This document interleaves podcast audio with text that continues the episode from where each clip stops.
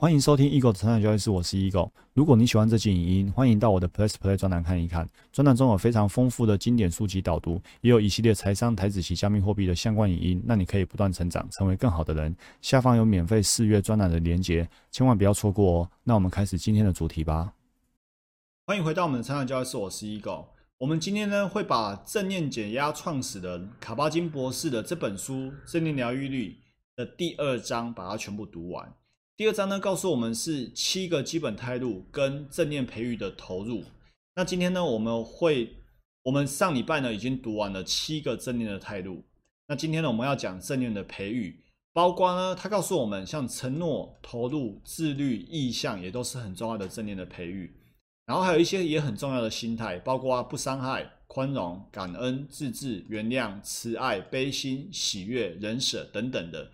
都是在培育正念过程很重要的。好，那说，当我们发现自己缺少，比如说你觉得自己缺少耐心，你觉得自己缺少非评价，你觉得自己缺少慈悲，或者你缺少自律或者宽容等等的，那卡巴金博士告诉我们，我们发现自己缺少的东西没有关系，我们依旧保持正念，正念的面对自己缺少这些的状态，而不是消极不理会。或者制造出更多的伤害，因为很多时候常常人会觉得这样，就是觉得自己很没耐心。那确实发现自己很没耐心的哦，但是其实他在跟自己的没耐心对抗、抵抗，然后呢就觉得说我怎么这么没耐心？你看我就知道我老是都没耐心，然后你就会进入到情绪的负面漩涡，就越陷越深，然后呢越来越急，反而越来越没耐心。所以，我们今天修炼正念就是要不评价、非评价。去觉察自己缺少的状态，然后呢，不是不理会它，就是呢，我们练习正念的时候呢，刻意去培育这些东西：非评价、耐心、信任、初心、非用力追求、接纳以及放放下。怎么会写放下？放下，对，放下是很有帮助的。所以，当你发现自己是没耐心的时候，其实你就是照着正念的一些练习。然后呢，去培育出这些东西之后，你会发现，慢慢的，你想要什么，它会自然而然出现在你身上。你不要认为，不要只认为多一点觉察不错。他说呢，正念需要我们坚定投入跟足够的自律。也就是说，你今天听完了 Egoi 介绍正念，然后静观呼吸等等，你觉得不错，不要只是觉得不错，它需要我们很坚定投入跟足够的自律。唯有这样，你才可以培育出这些基本态度。唯有这样，当你本来觉得自己没耐心，但是因为你坚定投入跟足够自律，你想要的这些美的这些态度呢，会自然而然的出现在你的生命里面。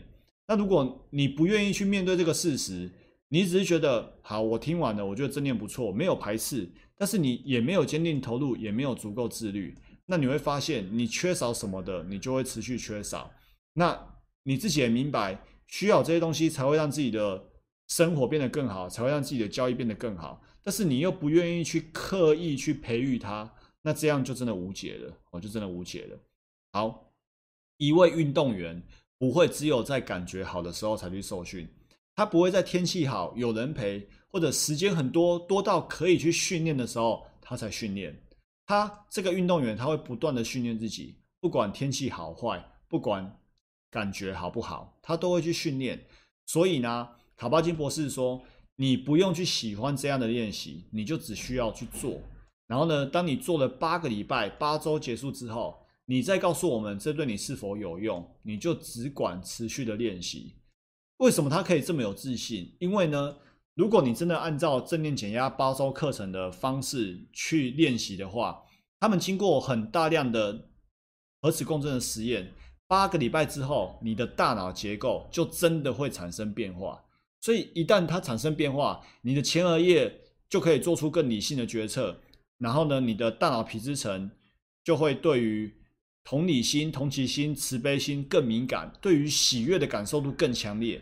这些东西是你在八周之前很难用意识、理性去形容的、去体会的。但是只要你真的练习八个礼拜之后，它会得到改变。所以呢，他就可以跟你去讲这句话，你不用去喜欢它，你就练习就对了。那我们在读《原子习惯》的时候，其实也有读到这一句话：不要当一位想静心才静心的静心者，你之所以可以成为一个好的交易员，也不是说心情好才依法操作，心情不好呢就随便操作。你是要在任何时刻都可以，任何时刻都可以依法操作，任何时刻都可以去把自己的心静下来。再来第十，静观是一种生活方式，正念呢是一辈子的功课。这句话我超喜欢的，因为他们在正念减压中心，他们是有门诊的哦。然后那个门诊呢，就是遇到很多。生理上受伤的，或者是生病的，或情绪上生病的这些病人，那这些病人呢，所经历的痛苦已经太强大了，大到他们愿意至少在这八周里面呢，努力投入，以促进自己的生理或心理健康。有些人很离哑，有些人正在经历过很痛苦的一个过程，或者情绪的过程，他们已经不想要再这样了，所以呢，他们没辙，所以至少。好吧，我花个八个礼拜吧，反正我都已经痛了这么多年了，八个礼拜或许啦，或许有点死马当活马医的感觉。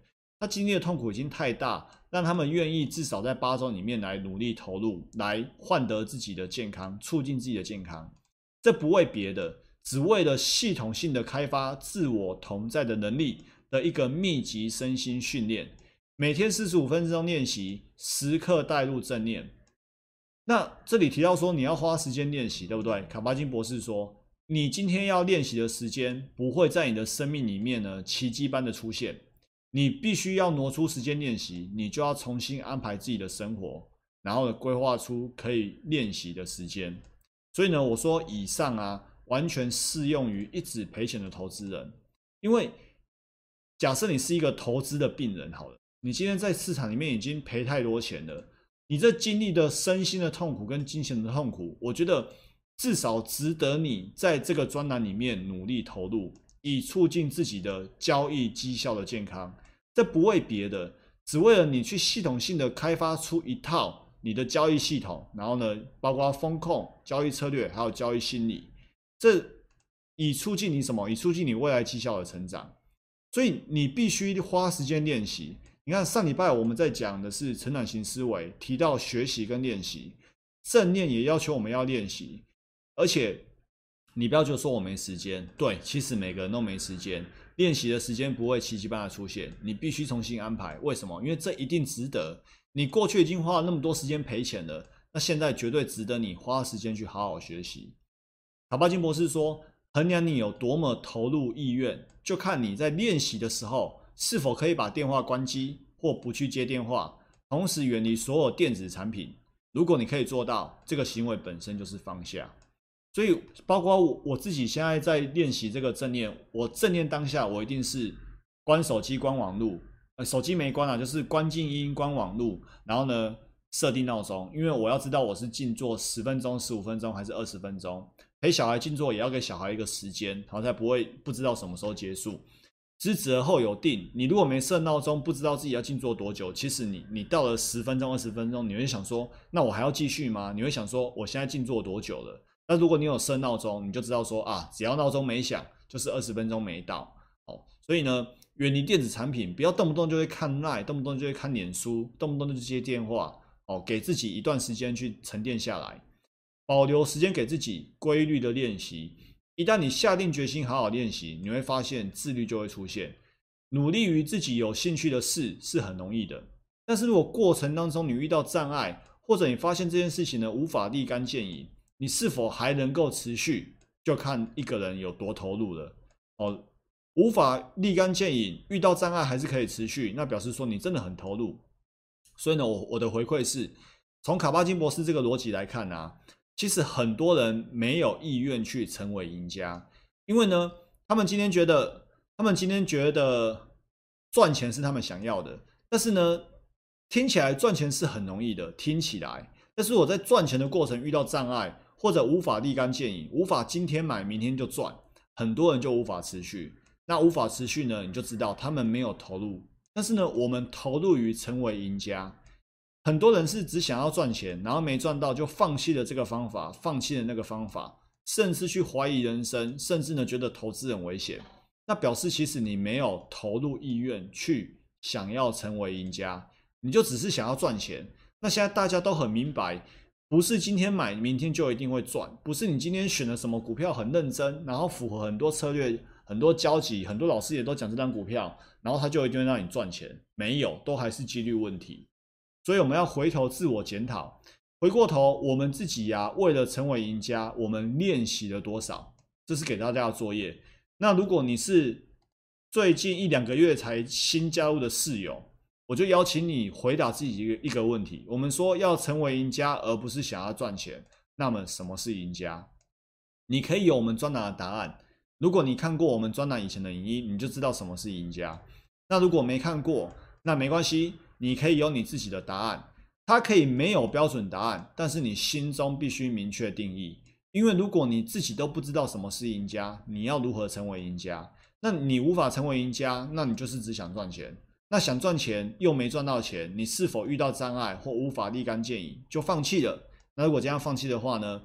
即便你今天放弃这个专栏，放弃这个学习系统，你去到下一个老师、下一本书，你还是会遇到同样的问题，因为你不可能找到一个只赚不赔的策略，绝对不可能。所以你一定会有一天又要去放弃，然后这循环就会不断的进行。哦，所以你要先知道什么是赢家，赢家过程本来就是赚多赔少，有赚有赔。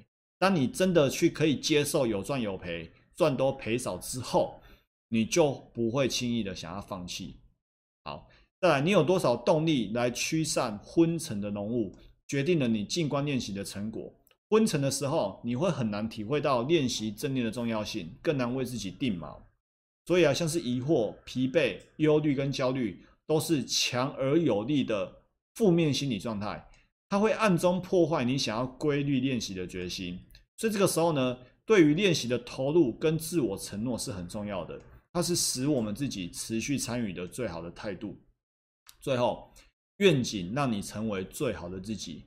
卡尔隆格心理学巨擘他说呢，想要成为一个圆满完整的人，需要让自己完全豁出去，一点都不可以保留，没有更简单的方法，也没有替代方案或者妥协的余地。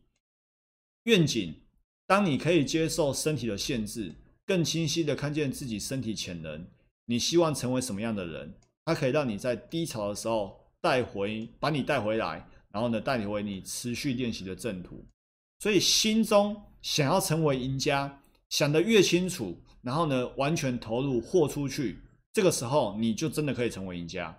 所以你看到今天作业是什么是赢家？